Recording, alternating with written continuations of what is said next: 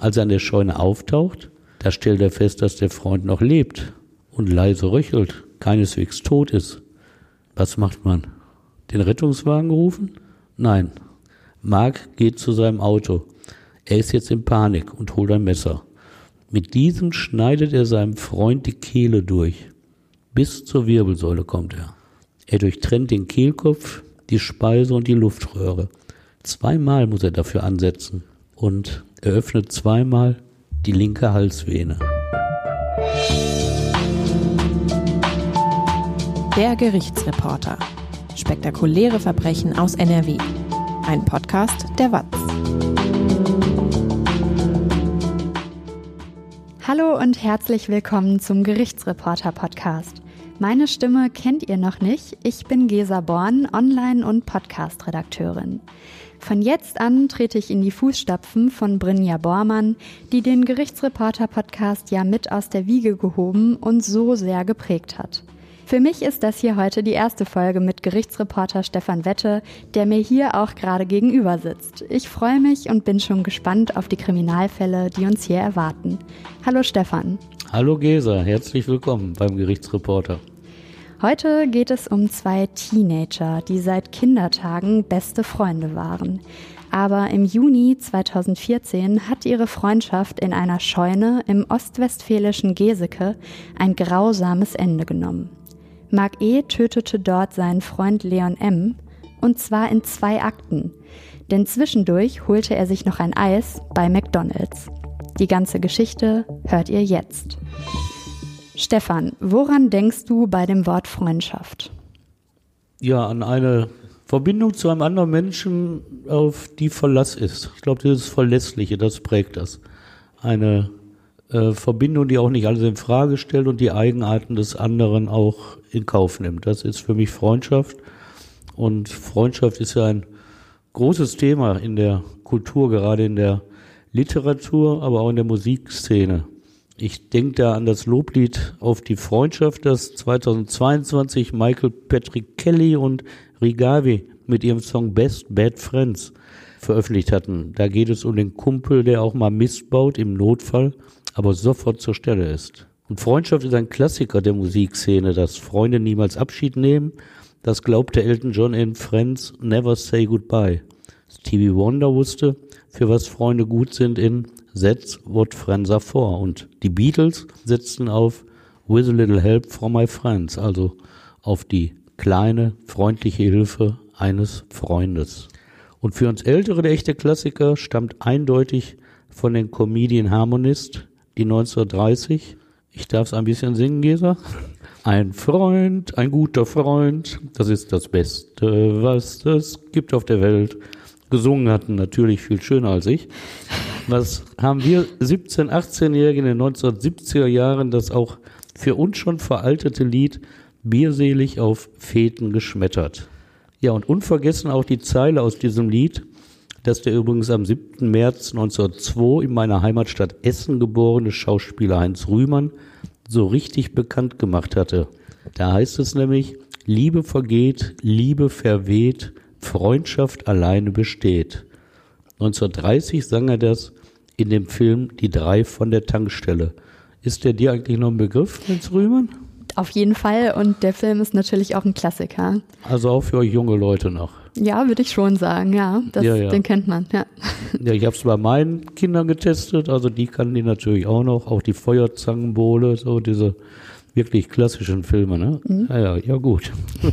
Den nächsten kennst du natürlich auch. Wenn man sich seiner Gesangsstimme schämt, dann braucht man sich nur mal anzuhören, was dieser Fußballkaiser Franz Beckenbauer 1966 veröffentlicht hatte, um die damalige Hitparade zu stürmen. Gute Freunde kann niemand trennen, sang er mehr schlecht als recht und demonstrierte anschließend seine Klasse zum Glück weiter auf dem Rasen. Als ich mir das nochmal bei YouTube angehört habe, musste ich auch richtig lachen. ja, das lag ja alles äh, lange vor meiner Zeit. Ja, ja. Das war auch die Zeit, als die Nationalmannschaft die Werbung für Tütensuppe machte. Wie ging das nochmal? Äh, Kraft in den Teller, Knorr auf den Tisch. So war das also auch. Mhm. Ich war da so sechs, sieben Jahre ein Highlight meiner Entwicklung. Naja, dann wollen wir mal wieder in die Gegenwart zurückkehren. Äh, die Toten Hosen, die haben ja 2004 ihren Song Freunde veröffentlicht. Auch sie beschwören eine Beziehung zwischen Menschen, die gemeinsam durch dick und dünn gehen, mit denen man also Pferde stehlen kann. Da heißt es, nichts wird uns tot kriegen, weil wir Freunde sind. Auf das Lied hatte ich doch gewartet. Ah ja. Sehr schön. Das passt ja auch schon wieder mit dem Todkriegen zum Gerichtsreporter, auch wenn es ja nicht so ganz stimmt. Mhm. Auch Freundschaft kann einen Tod kriegen, wird diese Folge leider Gottes zeigen. Mhm. Aber noch ein Beispiel aus der Literatur. Altmeister Johann Wolfgang von Goethe, der sprach sich im frühen 19. Jahrhundert für die Freundschaft aus. Zitat, es ist nicht gut, wenn der Mensch alleine sei. Und auch Literatur, Annie Blytons Jugendbuchreihe, die heißt ja nicht umsonst Fünf Freunde. Die Politik kennt ebenfalls anschauliche Beispiele, allerdings eher negativer Art. Konrad Adenauer, dem ersten Kanzler der Bundesrepublik Deutschland, wird eine eher zynische Steigerung zugeschrieben. Feind, Todfeind, Parteifreund. Es muss auch nicht jeder Freundschaftsbetonung geglaubt werden, als im Bundestagswahlkampf 1998 die einstigen Rivalen Gerhard Schröder und Oskar Lafontaine unermüdlich versicherten, zwischen ihnen passe kein Stück Papier, hatte so mancher Beobachter schon seine Zweifel am Wahrheitsgehalt dieser Aussage. Trotz der gewonnenen Wahl dauerte es auch nicht einmal ein Jahr und Lafontaine verließ seine SPD und die von Schröder geführte Bundesregierung. Fortan bekämpfte er seine alten Parteifreunde mit aller Schärfe, gründete sogar eine eigene Partei, aus der die Linke hervorging.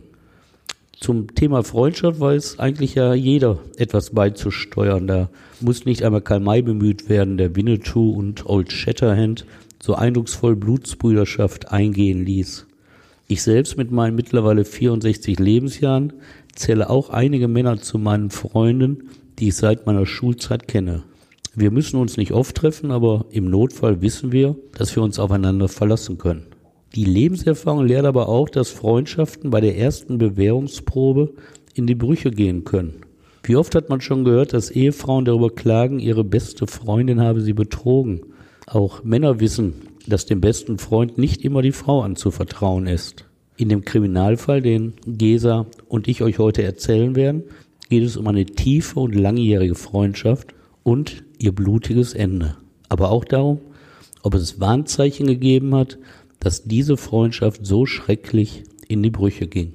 Beginnen wir aber erstmal von vorne. Wer genau sind denn die beiden jungen Freunde, um die es hier heute geht, und wie werden sie groß? Ja, die beiden, ich spreche mal von Opfer und Täter, die wachsen sehr behütet auf. Das ist nicht nur behütet, sie leben auch in intakten Familien mit Geschwistern. Wirtschaftliche Not kennen sie nicht. Die Eltern gehen auch regelmäßig einer Arbeit nach.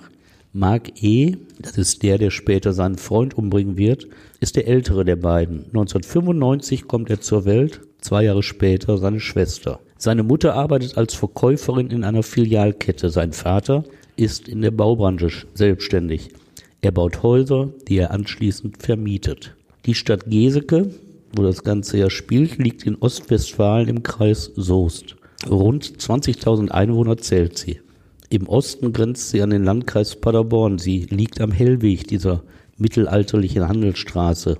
Heute durchzieht den Ort die Bundesstraße 1 auf dieser historischen Hellwegtrasse. Im Süden führt die Bundesautobahn A44 in Richtung Kassel oder Dortmund. Die Stadt ist ländlich geprägt. Bekanntere Sehenswürdigkeiten gibt es zwar nicht, allerdings sind vereinzelt gut erhaltene und schöne Fachwerkhäuser zu sehen. Auch die Kirchengebäude lohnen einen Blick. Ich habe ein richtig beschauliches Bild gerade vor Augen. So historische Gebäude, viel grünes Ackerland drumherum, kleine Feldwege. Aber wofür ist Geseke denn noch so bekannt? Ja, so ein bisschen für die Söhne und äh, Töchter der Stadt. Denn aus dieser ostwestfälischen Stadt Geseke stammt immerhin Reinhard Kardinal Marx. Den kennen wir als Erzbischof von München und langjährigen Vorsitzenden der Deutschen Bischofskonferenz. Reinhard Marx ist dieser vollbärtige Kardinal von, ich sag mal, barocker Körpergestalt, also ein bisschen fülliger, der auch schon mal kirchenkritische Worte findet. Und ihren eigenen Weg, die wirst du wahrscheinlich nicht mehr kennen, mir ist sie direkt ein Begriff gewesen, ihren eigenen Weg ging auch die ebenfalls in Geseke geborene Ingrid Mickler-Becker. Diese Leichtathletin gewann bei den Olympischen Spielen 1968 und 1972 jeweils Gold. Zunächst im Fünfkampf, vier Jahre später wiederholte sie ihren Erfolg in der viermal 100 Meter Staffel. Die beiden, also die Sportlerin und der katholische Priester, sind auch beide Ehrenbürger der Stadt Geseke. Jetzt aber mal zurück zu den beiden Gesekern, um die es in unserem heutigen Fall geht. Marc E. und sein bester Freund Leon M. Was weißt du über die Freundschaft der beiden? Die ist uralt, wenn man das bei jungen Leuten so sagen darf, denn sie lernten sich bereits im St. Marien Kindergarten in Geseke kennen. Schon dort freundeten sie sich an. Die zwei Jahre Altersunterschied spielten da wohl keine große Rolle. Mit sechs Jahren wechselt Marc E. zur Grundschule, geht danach im Jahre 2006 zur Realschule. Den Anforderungen dort wird er nicht gerecht. Vielleicht liegt es an der Pubertät. Probleme hat er vor allem in Englisch und Mathe. Mit 15 Jahren kommt er deshalb zur Hauptschule, schafft dort dann 2012 doch noch den Realschulabschluss. Er besitzt jetzt also die Fachoberschulreife oder mittlere Reife, wie wir das immer genannt haben. Zielstrebig tritt er auch eine Lehrstelle an. Er will den Beruf des Landwirtes erlernen. Woher kommt denn diese Zielstrebigkeit? Also ich zum Beispiel wusste mit 15, glaube ich, noch nicht so genau, was ich beruflich mal machen möchte. Ja, ich nehme an, das hat seinen Grund in dieser Freundschaft zu Leon M., denn der kommt von einem Bauernhof in Geseke, genau im Hölter Grund. Da hat er es ja alles kennengelernt, denn dieser Mark ist seit früher Kindheit ein- und ausgegangen auf diesem Hof. Das Leben dort muss für ihn eine Mischung aus Abenteuer, Spielplatz und Paradies gewesen sein. Wir kennen das ja auch mit Ferien auf dem Bauernhof, da haben Kinder ja immer Spaß dran. Früh durfte Marc dort anpacken, auch selbstständig Arbeiten erledigen. Und bei Familienfeiern saß er mit am Tisch, wie ein Sohn der Familie. Er hatte Spaß an körperlicher Betätigung. Kontakt hatte er schon längere Zeit zu einem Schausteller, Seit seinem zehnten Lebensjahr half er diesem beim Auf- und Abbau von Fahrgeschäften. Also Zeit blieb ihm in diesen Jahren auch noch in Pferdepensionen oder anderen Höfen kleinere Arbeiten zu erledigen. Das Geld, das er dafür kassierte, sparte er. So konnte er sich nämlich genügend für ein Audi A4 S-Line verdienen. Motorisiert fuhr er immer schon gerne, notfalls auch ohne Führerschein. Daher rührt auch sein früher Kontakt zur Strafjustiz. Im Jahre 2011, da ist Mark 16 Jahre alt, stellt die Staatsanwaltschaft Paderborn ein Strafverfahren wegen Fahrens ohne Fahrerlaubnis gegen ihn ein. Aber das war eine Jugendsünde. Es war laut Bundeszentralregister sein einziger Fehltritt, bevor er dann mit einem richtig üblen Delikt vor Gericht landete. Mhm. Zwei Jahre später darf Marc dann ja auch endlich legal Auto fahren.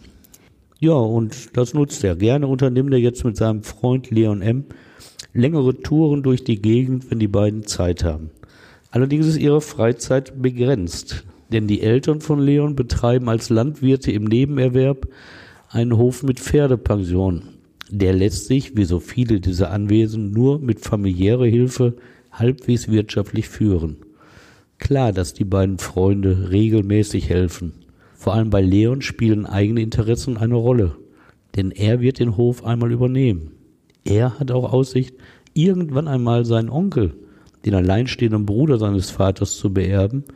Dieser führt nämlich ebenfalls einen Hof. Leon und Mark hatten zwar gemeinsam den Kindergarten besucht, anschließend gingen sie aber auf verschiedene Schulen. Auch in der Berufsausbildung gehen sie getrennte Wege. Während Marc die Landwirtschaft intensiv als Auszubildender kennenlernt, tritt Leon eine Ausbildung als Straßenwärter bei der Stadt Lippstadt an. Dort ist auch sein Vater hauptberuflich beschäftigt. Macht ihm die Ausbildung denn Spaß? Also ist es das Richtige für ihn? Ja, das ist ja immer so eine Sache, ob die Arbeit das Richtige ist für einen, aber wenn du so nebenberuflich Landwirt sein willst, bist du natürlich interessiert daran, wirtschaftliche Sicherheit zu haben. Und dazu diente diese Ausbildung bei der Stadtverwaltung sicherlich. Mhm. Äh, Leons Interesse, glaube ich, liegt nicht unbedingt in der Arbeit des Straßenwärters. Nein, mhm. den Vorzug wird eindeutig die Landwirtschaft genießen. Und diese Liebe zur Landwirtschaft, die verbindet ja auch die beiden Freunde. Sie packen nicht nur bei Leons Vater mit an. Sie verdingen sich auch auf anderen Höfen. Das hat ja auch den Vorteil, dass sie ihr schmales Ausbildungssalär ein wenig aufbessern. Sie schmieden auch gemeinsame Pläne, wollen in der Zukunft selbstständig etwas mit Landwirtschaft machen. Leon, der Jüngere, profitiert im Sommer 2014 vom Tod seines Onkels. Er weiß, dass er dessen Hof übernehmen wird. Seine Idee, dort will er etwas Landwirtschaftliches mit Maschinen machen. Und wie stellt Marx sich die Zukunft so vor? Also die Pläne gehen in eine andere Richtung. Er möchte mit seinem Vater auf einem Anwesen eine Bullenzucht aufziehen. Und er denkt in ganz großen Maßstäben an 600 Rinder. Das hält er für lukrativ, sieht darin für längere Zeit seine Existenz gesichert. Das sind so Ideen, wie sie Jugendliche auf dem Land wohl entwickeln können. Träume sind's, ob sie je Realität werden, das steht in den Sternen. Was sind die zwei denn grundsätzlich so für Charaktere? Also was sagt das Umfeld über die beiden? Also alles gut. Das sind so zwei Jungs, auf die Eltern stolz sein können. Marc und Leon, die gelten als hilfsbereit, als freundlich und zielstrebig. Und auch ihr gemeinsamer Freundeskreis spricht positiv über sie. Er besteht vor allem aus den Mitgliedern der Landjugend Hölter Grund. Es gibt aber durchaus unterschiedliche Bewertungen über sie. Während Bauernsohn Leon als total fröhlicher Kerl gilt, der auch mal gerne feiert, da wirkt Mark eher introvertiert auf die Freunde. Einer aus der Gruppe beschreibt ihn so. Der war oft verschlossen, zog sich zurück. Und eine junge Frau, der ist nicht echt, übertrieben hilfsbereit und ganz schlimm, wie er mit seiner Tierquälerei prahlte. Tierquälerei? Ja, das ist die dunkle Seite, die Mark E., dieser Vorzeigejunge, vielen verheimlichte, anderen aber ja fast angeberisch offenbarte, weil er meinte, damit Eindruck zu schinden. Es ist die Rede von Vögeln, Hühnern und Katzen, die er ohne vernünftigen Grund getötet hat. Und das nur, um sich damit zu brüsten. Vielleicht aber auch, um die Lust daran auszukosten. Wir haben das ja oft bei später Gewalttätigen, dass sie vorher Tierquälerei begangen haben, aber meist ist es nicht ihre Neigung, ihr Bestreben, darüber groß zu erzählen, weil sie wissen, dass das eigentlich von der Gesellschaft nicht positiv aufgenommen wird. Und als diese Tötungen der Tiere später bekannt werden, da sehen viele Beobachter darin auch frühe Warnzeichen für die brutale Tötung seines Freundes. Der psychiatrische Sachverständige, der das Landgericht Paderborn in der Frage der Schuldfähigkeit des Angeklagten Mark E. berät, der bewertet die Tierquälerei anders als diese Beobachter. Er spricht von einem sozialen Signalcharakter dieser Verhaltensweisen. Was genau soll das heißen? Ja, ich zitiere mal. Damit wollte Mark auf die jungen Männer in seiner Clique cool wirken, wollte sich als männlich darstellen. So sah der Gutachter in den Tötungshandlungen kein Vorzeichen für die spätere Tat. Er widersprach auch deutlich den Stimmen, die in der Quälerei eine psychische Monstrosität bewiesen sahen. Ja, aber ist es denn nicht monströs, Tiere zu quälen? Also ich finde das schon sehr verhaltensauffällig. Gestört in seinem Sozialverhalten war Mark E. dagegen sicherlich. Das wollte auch der psychiatrische Gutachter nicht bestreiten. Neben der Tierquälerei hatten die Freundin der Clique auch von Marx Wutausbrüchen gesprochen. Hinzu kam, dass er offen seine Verachtung zeigte, wenn er sich von anderen abgelehnt fühlte. Für den Sachverständigen sind all diese Charakterzüge eher Belege für eine selbst unsichere Persönlichkeit. Von seinem Typ her gelang es Mark auch nicht, mit Konflikten vernünftig umzugehen. Daher seine Verschlossenheit, verstärkt durch seine mangelnde Fähigkeit, sich mit Worten gegen Kritik zur Wehr zu setzen. Hinzu kam dann auch noch Eifersuchtsreaktionen, die viele Freunde als übertrieben, fast krankhaft einstuften.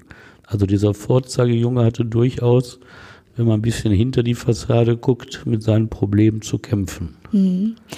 Und sein bester Freund Leon M., ähm, war der in der Hinsicht auch so aufbrausend? Nee, von ihm sind solche Probleme nicht bekannt geworden. Also wird sie wohl auch nicht gegeben haben. Obwohl er zwei Jahre jünger war, setzte er sich mit seiner Umgebung vielmehr souverän, nahezu lässig auseinander. Das sind wichtige Verhaltensweisen, um auch mit den Mädchen zurechtzukommen. Die wollen ja nicht unbedingt den Wüterich. Und während Mark bei Konflikten oder Nervosität dem anderen Geschlecht gegenüber schnell sprachlos wurde und vor sich hin starrte, meisterte Leon diese Situation ganz locker. Die Folge war, er hatte auch weit mehr Kontakte mit Mädchen, was ja gerade in dem Alter nicht unwichtig ist. Hm. Ja, und hatte Marc denn nie ähm, dann mal irgendwie sowas wie eine Freundin? Ja, er hat sich bemüht und hat sich nicht abhalten lassen, sein Glück zu finden. Und mit 18 Jahren hatte er auch etwas mit einem Mädchen angefangen. Doch, doch, das klappte schon. Aber dieses beendete die Beziehung schnell. Dennoch blieben beide in Kontakt, meist über WhatsApp. Gelegentlich kam es aber auch weiterhin zu sexuellen Kontakten der beiden. Also so eine, wie sagt man bei euch, On-Off-Beziehung. Mhm, die ergab sich da. Mhm. Das Paderborner Landgericht stellte fest, dass sich daran bis zum Tag des Totschlags nichts geändert hatte. Kontakt hielt Mark auch zu einem anderen Mädchen, parallel zu dem anderen. Er wusste wohl nicht, dass viele Frauen über Beziehungen eher redeten als Männer. Und so dauerte es nicht lange, und die beiden Frauen wussten voneinander. Nur wenige Tage vor Leons Tod gründeten sie deshalb eine WhatsApp-Gruppe und nannten sie Zwei Opfer und das Biest. Um ihm klarzumachen, was sie von seinem Verhalten hielten, fügten sie ihn der Gruppe hinzu. Das war eine Woche vor Leons Tod. Mark E. konnte sich ausrechnen, dass er es mit beiden verdorben hatte. Keine gute Situation für einen jungen Mann, zu dessen Persönlichkeit die Selbstunsicherheit zählt. Und dann gab es noch den Kontakt des 19 Jahre alten Mark zu einer 15-Jährigen. Da bahnte sich ein weiterer Konflikt an, denn auch Leon zeigte einige Zeit Interesse an der Jugendlichen. Es kam sogar einmal zu Knutschereien zwischen den beiden, von denen Mark später erfuhr. Am 23. Juni 2014 reagierte das Mädchen auf das eifersüchtige Verhalten von Mark beendete die Beziehung und sperrte seinen WhatsApp-Kontakt mit ihr. Leon M. hatte zu diesem Zeitpunkt nur noch einen Tag zu leben. Zwei Opfer und das Biest. Der Titel will mir nicht aus dem Kopf gehen von dieser WhatsApp-Gruppe. Wie ist denn Marc damit klargekommen, dass er aufgeflogen und dann auch noch abserviert wurde? Ja, man kann sich da eigentlich ganz gut reinversetzen, denn die meisten von uns kennen es ja, wenn eine Beziehung in die Brüche geht und man selbst ist der oder die Verlassene. Und das zeigt ja eigentlich immer Wirkung. Nichts ist wie vorher. Der eine zeigt diese Aufgewühltheit, Verzweiflung oder Leere, der andere nicht, aber trotzdem erlebte sie tief im Inneren natürlich. Keiner wird gerne verlassen von dem, den er zu lieben meint. Mark E. vom Typ her, wie könnte es anders sein, der ließ sich nichts anmerken. Am 23. Juni half er abends beim Aufbau eines Fahrgeschäftes auf der Kirmes. Am nächsten Tag hatte er frei. Er machte ein paar Besorgungen, aß zum Mittag und döste danach. Dies wissen wir allerdings nur aus seiner Schilderung. Vielleicht war er des Mädchens wegen auch sauer auf diese. Also nicht nur das ein Mädchen, sondern alle Mädchen, mit denen er zu tun hatte, waren ja gar nicht so wenig mhm. für einen verschlossenen Menschen. Also vielleicht war er sauer auf die, auf sich selbst und auf die ganze Welt, vielleicht auch auf den Freund Leon, der so viel mehr Erfolg bei den Frauen hatte. Neid, Eifersucht, auch das passt ja zu einer selbstunsicheren Persönlichkeit. Aber von diesen Gefühlen, von einsamen Wutausbrüchen in den Stunden vor dem Totschlag, hat er natürlich später bei Polizei und Gericht nichts erzählt. An Marks Verhalten fällt also niemandem etwas Ungewöhnliches auf. Also es ist erstmal ein Tag wie jeder andere. Ja, aber im Original wie jeder andere. Er fährt nachmittags zum Hof der Eltern seines Freundes im Hölscher Grund und dort hilft er der Familie, das Heu abzuladen. Es ist wie immer. Die Arbeit geht schnell von der Hand. Von Verärgerung bei später niemand zu berichten. Also gar nichts. Und Mark sei auch nicht bedrückt gewesen, erzählen Leons Eltern, und keineswegs aggressiv gestimmt gegen den Freund. Und um 20 Uhr ist das Heu dann ins Trockene gebracht worden. Obwohl es ein Dienstag ist, an diesem 24. Juni 2014, wollen die Freunde noch etwas unternehmen. Nichts Großes. Wie auch Sonst oft wollen sie im Auto von Mark ein wenig durch die Gegend fahren, schauen, was irgendwo läuft. Vielleicht an einer der vielen Feldscheunen im Paderborner oder Soester Land etwas abhängen. Auf dem Land hat man abends als junger Mensch ja auch nicht so super viele Möglichkeiten, oder? Also die beiden fahren einfach so ein bisschen rum. Jetzt unterschätzt das Land nicht. Also zuerst mal, Sie haben ja Hunger, treffen Sie um 20.28 Uhr laut Videokamera bei McDonald's ein. An der Autobahn ist dieses Schnellrestaurant gelegen und wie man sieht, sind die Freunde gut gelaunt. Sie essen etwas und verlassen das Gelände des Autohofes um 20.47 Uhr. Mark steuert den Wagen durch das weitläufige Gebiet aus Feldern und Wäldern rund um den Flughafen Paderborn-Lippstadt. Leon auf dem Beifahrersitz ist abgelenkt. Er ist mit seinem Smartphone beschäftigt, tippt Nachrichten ein. Mark ist sicher, dass der Freund mit Mädchen chattet. Ah ja. Die letzte Scheunenfahrt, die allerletzte der beiden Freunde beginnt. Es ist ein seltsamer Zeitvertreib, den sie gemeinsam ausführen. Sie fahren durch die Gegend und suchen einsame Scheunen auf. Dann gucken sie, ob drin etwas Interessantes steht. Ob sie nur Neugierde treibt oder ob sie etwas klauen wollen, das wird im Prozess nicht so richtig klar.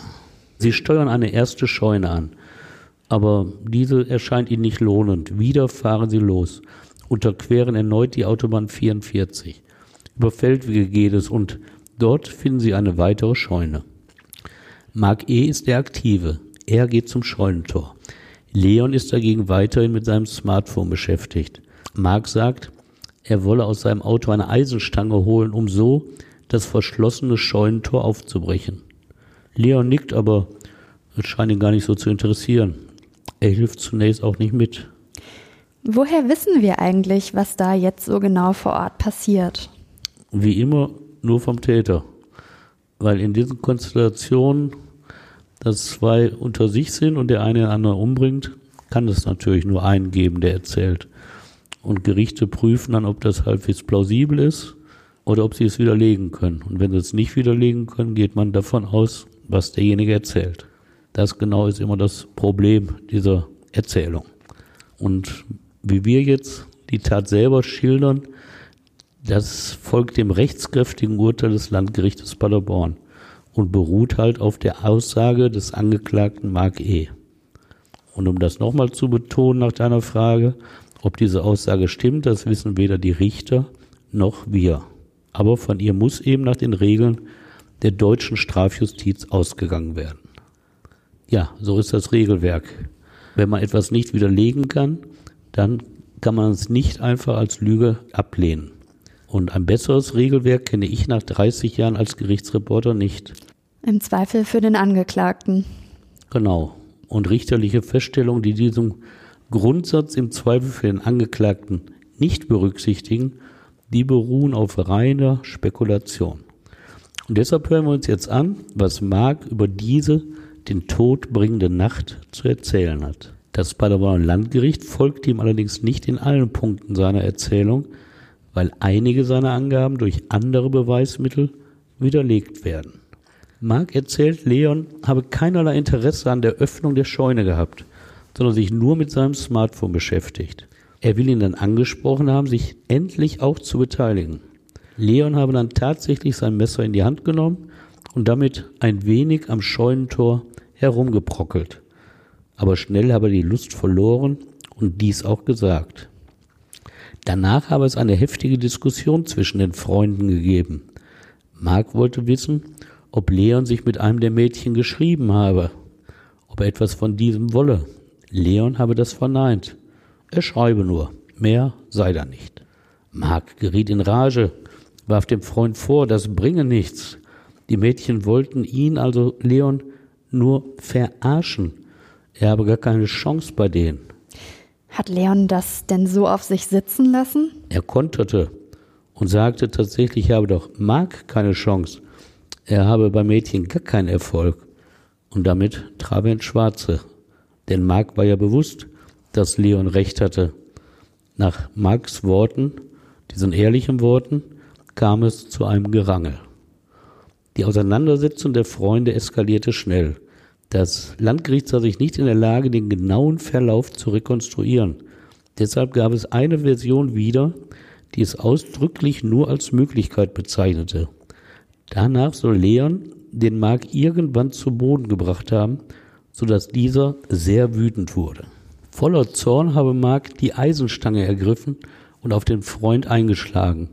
Leon wollte zwar ausweichen und weglaufen, doch für diesen Hieb war er einfach nicht schnell genug.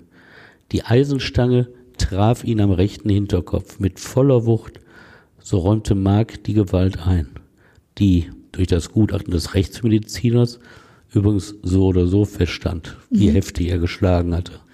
Das Landgericht attestierte dem Angeklagten schon bei diesem ersten Schlag einen Totschlag, denn er habe den Tod seines Freundes durch diese Wucht, durch diese Kraft des Schlages zumindest billigend in Kauf genommen. Das kann ich mir irgendwie kaum vorstellen. Äh, ich glaube, so 95 Prozent aller Menschen können sich das nicht vorstellen, aber wir haben halt einen Teil, der sehr gewaltbereit ist und gerade in einer solchen Gefühlsaufwallung, da sind dann auch so relativ unscheinbare, zumindest nach außen unscheinbar wirkende Typen zu dieser Gewalt in der Lage. Es ist wirklich wahr, diese Gewalt erscheint uns ungeheuerlich, dem besten Freund, den man von klein auf kennt, mit einer Eisenstange den Schädel zu zertrümmern, das ist eigentlich undenkbar. Ich glaube, wir können uns da letztlich nicht reinversetzen, die Antwort nicht liefern. Denn wer in der Lage ist, einen Menschen zu erschlagen, dem fehlt meiner Ansicht die Empathie, dem fehlt ein Stück Gewissen. Der weiß einfach nicht, wie ein anderer fühlt, wie er leidet. Und allein deshalb wird er keine Skrupel haben, die Eisenstange auf den Kopf des Freundes niederzuschlagen. Gefühle, Handlungen, die uns fremd sind.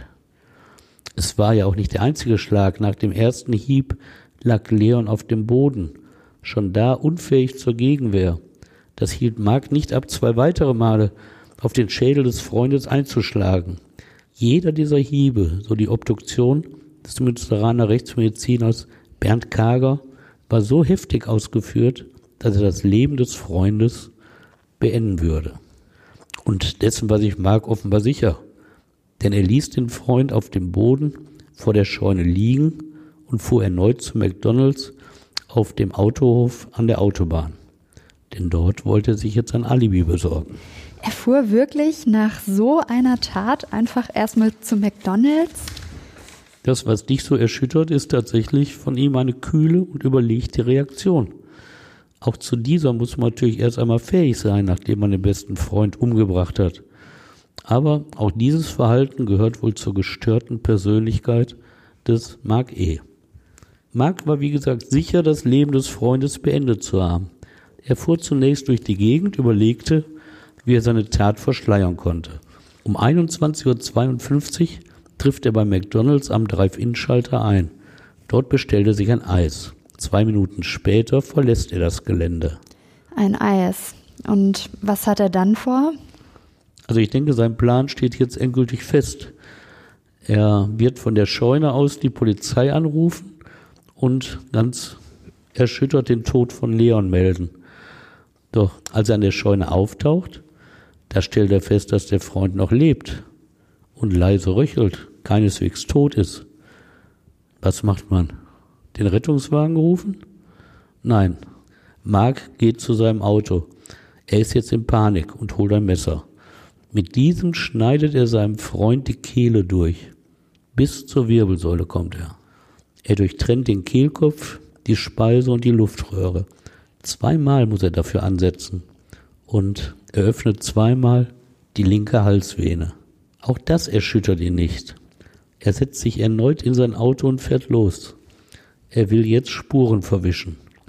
Auf einem Feldweg hält er an, steigt aus und rammt neben der schmalen Fahrbahn sein Messer tief ins Erdreich. Dann fährt er weiter. Spätestens jetzt lässt er auf einem Feld auch die Eisenstange verschwinden. Das wirkt alles auf mich irgendwie so wahnsinnig gefasst. Ja, es ist erschreckend, mit welcher Kaltblütigkeit dieser 19-Jährige versucht, sich der Verantwortung für die Tötung zu entziehen. Er beginnt jetzt auch, dem bereits Toten per WhatsApp Nachrichten zu schicken. In der ersten heißt es um 22.04 Uhr, wie weit bist du? In der zweiten tippt er nur ein Fragezeichen ein. Dann versucht er Leon anzurufen. Doch der ist ja gar nicht mehr in der Lage, das Gespräch entgegenzunehmen. Und er weiß das ja auch. Anschließend fährt Mark zurück zur Scheune. An der Leiche angekommen, wählt er die 112 den Notruf. Der Einsatzzentrale erzählte um 22.29 Uhr, er habe seinen Freund mit aufgeschnittener Kehle gefunden. Nur wenige Minuten zuvor hat er mehrfach das Handy des Toten angewählt. Sein Alibi. Sicher ist sicher, denkt Mark. Er will ja nicht ins Gefängnis. Mark handelt sehr umsichtig. Weil der Weg zur Scheune schwer zu beschreiben ist, fährt er den Rettungskräften entgegen. Als sie ankommen, weist er ihnen den Weg. Er spielt jetzt eine Rolle, will sich nicht als Täter zeigen, beherrscht, aber auch etwas verschlossen. So beschreiben später Kriminalbeamte sein Verhalten am Tatort. Aber kommt er denn mit dieser Rolle durch? Jo, erstmal kann man es ja versuchen. Die Polizisten nehmen ihn für die weiteren Ermittlungen erstmal mit zur Wache. Aber noch gilt er ihnen nicht als verdächtig. Er wird als Zeuge vernommen. Aber das mitten in der Nacht um schnell eine Fahndung nach einem anderen Verdächtigen einleiten zu können. Und jetzt tischt er dem Beamten auch eine durchaus nachvollziehbare und realistisch klingende Geschichte auf. Leon habe ihn während der Fahrt plötzlich gebeten, ihn an der Scheune abzusetzen und eine halbe Stunde später abzuholen. Diesem Wunsch habe er entsprochen, das habe er gemacht. Und was will die Polizei dann von ihm wissen? Zum Beispiel, was der Freund dort unternommen habe. Ob er sich vielleicht mit einem Mädchen getroffen habe.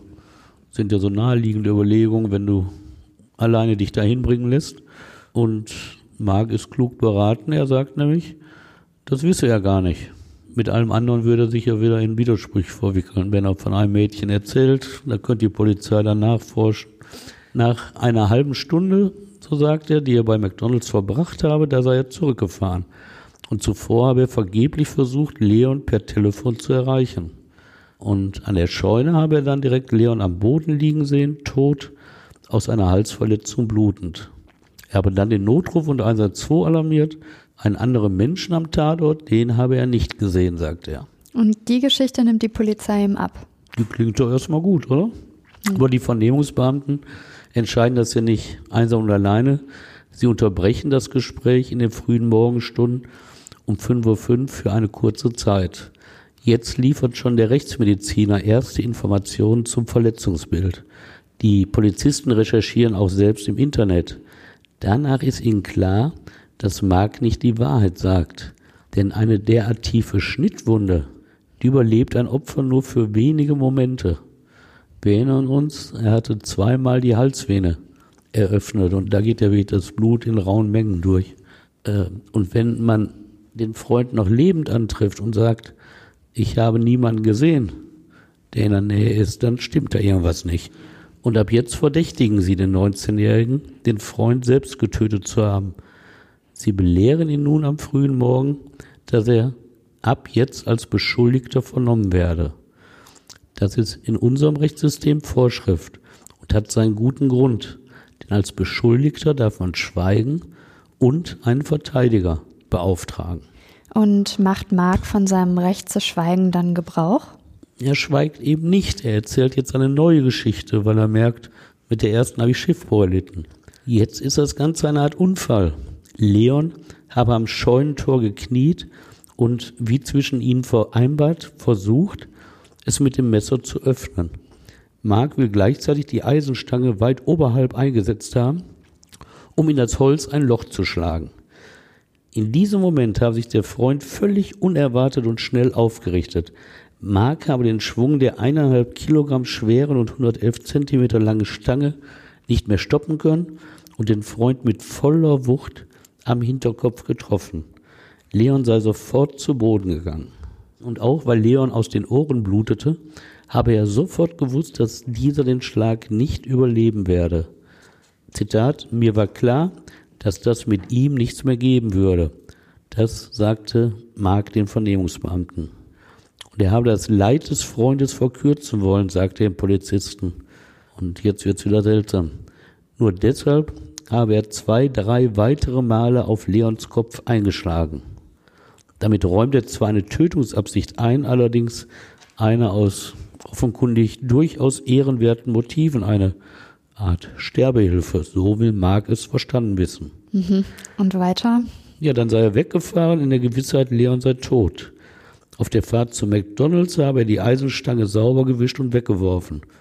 Später sei er zurück zur Scheune und habe entsetzt festgestellt, dass Leon noch röchelte. Wiederum habe Mitleid ihn getrieben, als er sein Messer aus dem Audi holte und damit dem Sterbenden die Kehle mit einem Schnitt durchtrennte. Er sei dann erneut weggefahren, habe das Messer weggeworfen und sei zurückgekommen.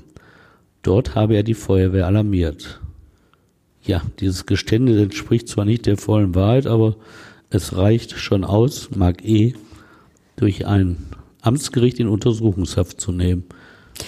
Und wann kommt es dann zum Prozess? Ja, etwa ein halbes Jahr später, am Montag, 1. Dezember 2014, da beginnt vor der fünften Jugendstrafkammer am Landgericht Paderborn der Prozess gegen Mark E. Mord wirft Staatsanwalt Fabian Klein dem 19-Jährigen vor. Weil er zur Tatzeit Heranwachsender war, findet die Hauptverhandlung, anders als bei Jugendlichen, gegen ihn in aller Öffentlichkeit statt. Richterin Margit Mantei fragt die Personalien des Angeklagten ab. Anschließend wird die Anklage verlesen. Staatsanwalt Klein geht von einer Tat in zwei Akten aus, also so, wie Mark sie bei der Polizei geschildert hatte. Aber davon wollen der Angeklagte und sein Verteidiger Gerrit Schöll nichts wissen. Der 19-Jährige äußert sich aber nicht selbst. In seinem Namen trägt der Rechtsanwalt eine Erklärung vor. Sie entspricht schon einem Geständnis. Erstmals ist jetzt aber von einem Streit wegen der Mädchen die Rede, von gegenseitigen Beleidigungen und einem Gerangel. Schließlich habe er die Eisenstange genommen und mehrfach gegen den Kopf des Freundes geschlagen. Wütend sei er gewesen. Anschließend, weil Leon noch lebte, habe er ein Messer geholt und ihm mit einem Schnitt die Kehle durchgeschnitten. Dies nur, um dessen Leid zu verkürzen. Das ist ja jetzt irgendwie wieder eine ganz andere Version. Ja, dieses Geständnis weicht gewaltig von den bisherigen Aussagen des 19-Jährigen ab. Und deshalb kommt die Paderborner Jugendkammer auch nicht mit den geplanten drei Verhandlungstagen aus, sondern benötigt fünf Sitzungen. Das Gericht klärt zunächst das Umfeld der Tat. Es hört von den Eltern des Getöteten, wie lang diese Freundschaft der beiden Jungs schon bestand und wie harmonisch die Stunden vor dem Tod ihres Sohnes bei der gemeinsamen Arbeit der Freunde auf dem Hof wirkten. Keinerlei Anzeichen für das grausame Ende der Freundschaft. Elf Freunde und Bekannte der beiden jungen Männer sagen ebenfalls vor dem Landgericht aus, Verwunderung, Bestürzung und Trauer ist zu hören. Ich kann das nicht verstehen, offenbart ein 18-Jähriger, dass es für ihn weiterhin ein Rätsel sei, wie aus seiner Clique heraus es zu einer solchen Tat kommen konnte, ohne dass im Vorfeld einer von ihnen etwas bemerkt habe. Das sind ja echt irgendwie super viele offene Fragen. Ja, aber einige dieser Rätsel äh, des Falls löst der Münsteraner Rechtsmediziner Bernd Kager. Er macht klar, dass zwischen den Schlägen auf den Kopf mit der Eisenstange und dem Einsatz des Messers mindestens 20 Minuten zeitlicher Abstand liegen müssen. Das verdeutlicht er am Zustand des Halsschnittes. Der Angeklagte habe also keinesfalls aus Mitleid sofort nach den Schlägen dem Freund mit dem Messer die Kehle durchgeschnitten. Und ein weiteres Detail in den Aussagen des Angeklagten stimmt laut Rechtsmediziner Kager nicht. Weil nämlich die Halsvene an zwei Stellen verletzt sei, muss Mark E. auch zweimal die zwölf Zentimeter lange Klinge durch den Hals des Freundes gezogen haben. Am vorletzten Verhandlungstag erstattet der Kölner Jugendpsychiater Tillmann Elliger sein Gutachten zur Schuldfähigkeit des Angeklagten. Zur Bewertung fehlt ihm allerdings ein wichtiger Baustein, denn der Angeklagte hatte sich nicht bereit gezeigt, mit dem Sachverständigen zu reden und sich von ihm untersuchen zu lassen. So ist Elliger angewiesen auf die umfangreiche Gerichtsakte und auf die Hauptverhandlung. Und zu welchem Schluss kommt der Jugendpsychiater? Also sein Ergebnis ist, trotz dieser Mängel in der Begutachtung dennoch eindeutig und auch nachvollziehbar. Für ihn ist der 19-Jährige, der seinen besten Freund umgebracht hatte, voll schuldfähig. Zwar unsicher und konfliktscheu, aber letztlich doch eine unauffällige Persönlichkeit. In der Tat sei auch keine seelische Ausnahmesituation zu erkennen, deshalb scheide ein Affekt aus. Der Psychiater widersprach Schlussfolgerungen, die früheren Tötungen von Küken, Katzen und Vögeln deute auf sadistisches Verhalten hin. Ich hatte es ja vorhin schon erwähnt, damit habe Mark eher seine Rolle in der Clique stärken wollen. Zitat, er wollte heroisch und maskulin wirken. Die Tierquälereien sind nicht geeignet, den Angeklagten zu diabolisieren, also zu einer Art Teufel zu machen. Mhm. So hatte der Psychiater das im Prozess formuliert. Dieser vorletzte Sitzungstag hatte es in sich. Morgens war Verteidiger Schöller noch mit einem Befangenheitsantrag gegen das Gericht gescheitert. Nachmittags kam der Psychiater zu Wort und dann plädierten die Prozessbeteiligten. Staatsanwalt Klein ging von einem versuchten Mord aus Heimtücke aus und im zweiten Akt von einem vollendeten weiteren Mord mit dem Messer, durch den die eigene Schuld an den Schlägen auf den Kopf verdeckt werden sollte.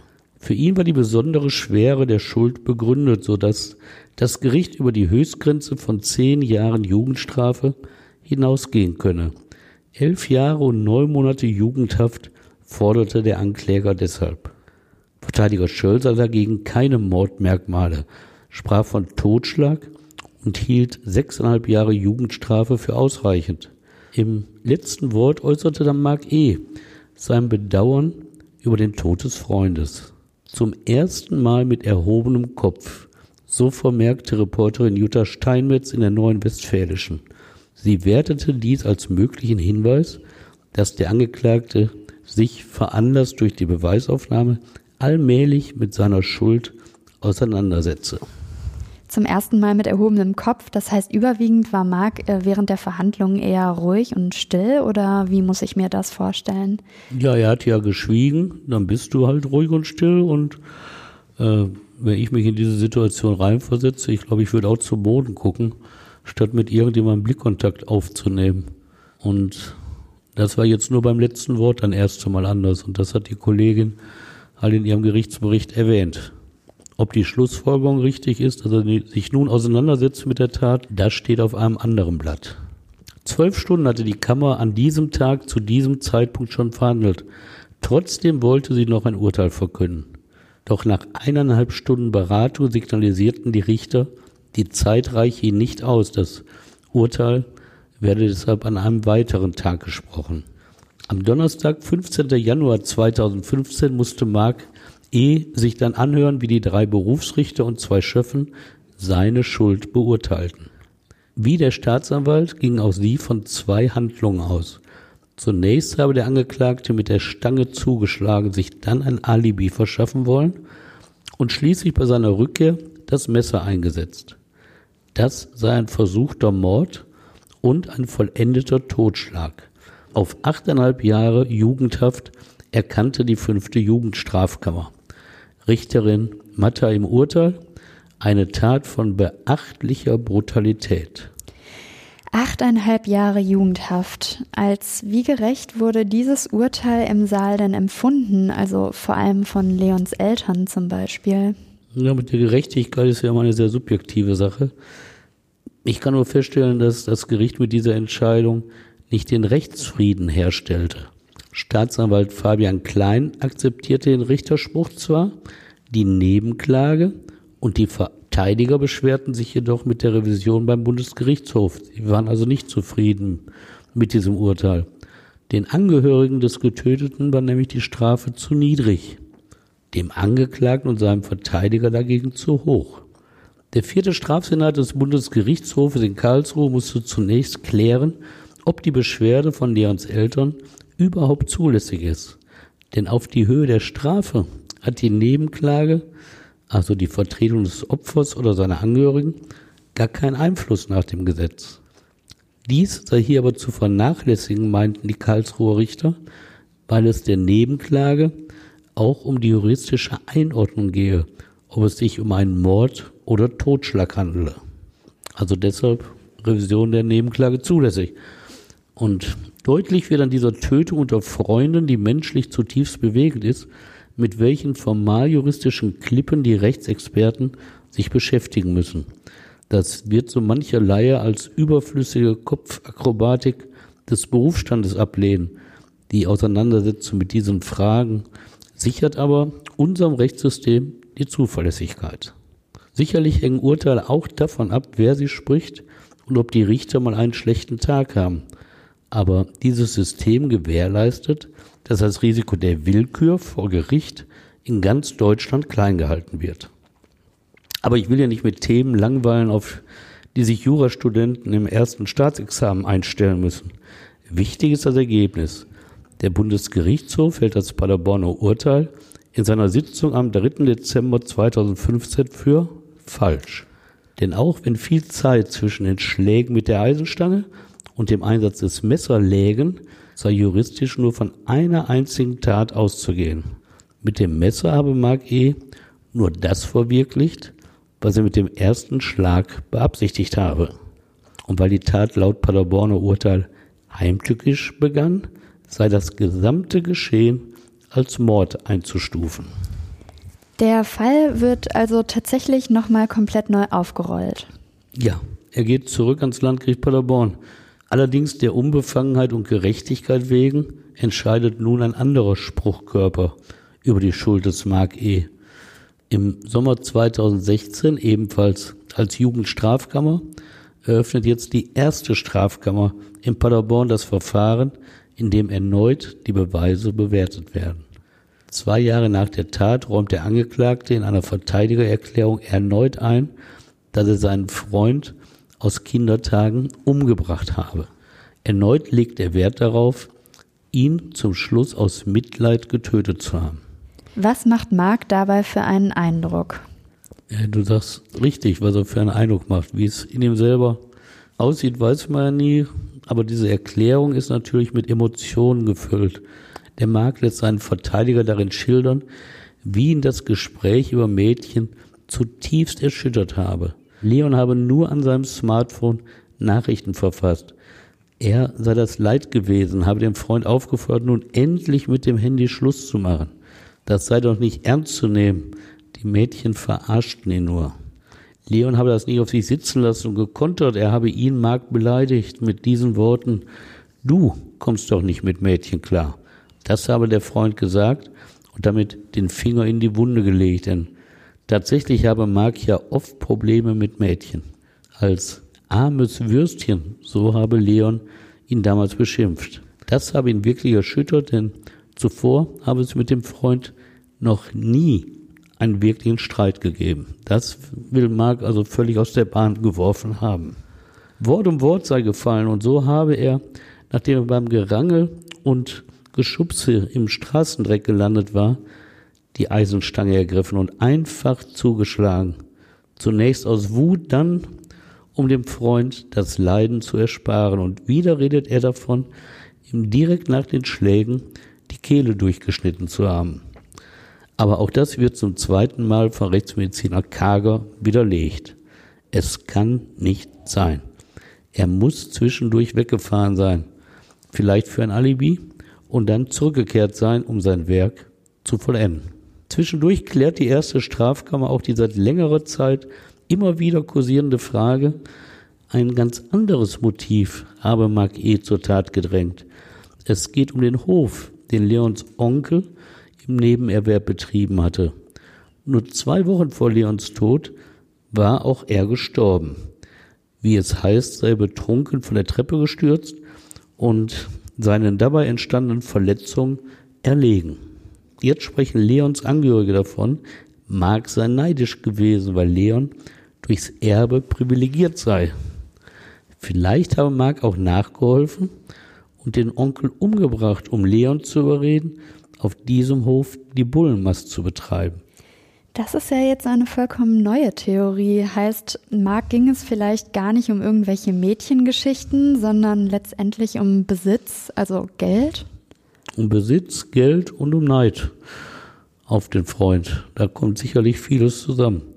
Ja, ich finde auch eine ganz interessante These, aber Ich habe ja vorhin gesagt, alles, was man nicht beweisen kann, ist im Grunde Spekulation und das dürfen deutsche Gerichte nicht ihrem Urteil zugrunde legen.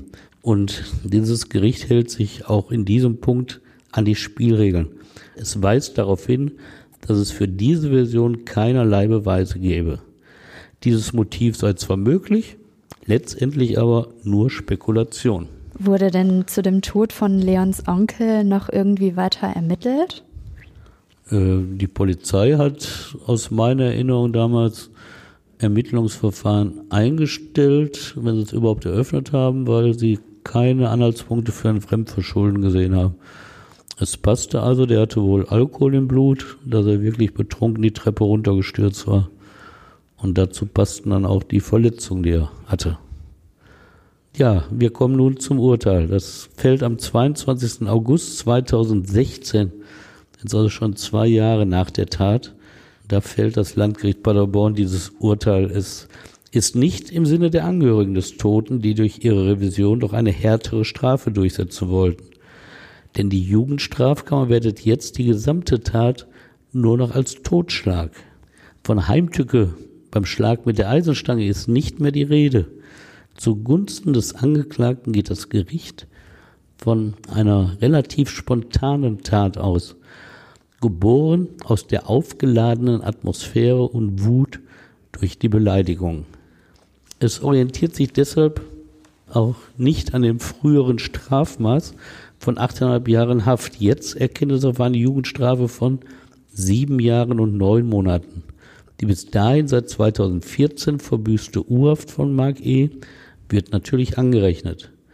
Mittlerweile hat er im Jugendknast eine Ausbildung als Elektrotechniker absolviert. Im Gegensatz zum ersten Urteil des Paderborner Landgerichtes hat diese Entscheidung auch Bestand. Damit hat die erste Strafkammer einen juristischen Schlussstrich gezogen unter eine Freundschaft, die so innig war seit Kindertagen und doch so zerbrechlich. Stefan, danke, dass du uns diesen Fall erzählt hast. Ja, das habe ich gerne gemacht, weil er so außergewöhnlich ist, das Ende dieser langen Freundschaft. Wenn ihr noch Fragen an uns habt oder Feedback, dann schreibt uns doch eine E-Mail an hallo@dergerichtsreporter.de. Wir tauschen uns aber auch sehr gerne bei Instagram mit euch aus. Wenn euch die neueste Folge gefallen hat, freuen wir uns, wenn ihr sie weiterempfehlt oder uns eine Bewertung bei Apple Podcasts oder bei Spotify dalasst. Und natürlich könnt ihr auch Stefans Newsletter abonnieren. Dann bleibt ihr auf dem Laufenden darüber, was aktuell in den Gerichten in NRW so passiert. Alle Infos dazu findet ihr auch in den Show Notes. Wir freuen uns, wenn ihr beim nächsten Mal wieder dabei seid. Vielen Dank fürs Zuhören und bis zur nächsten Folge. Ja, auch von mir vielen Dank und ich freue mich aufs nächste Mal. Tschüss.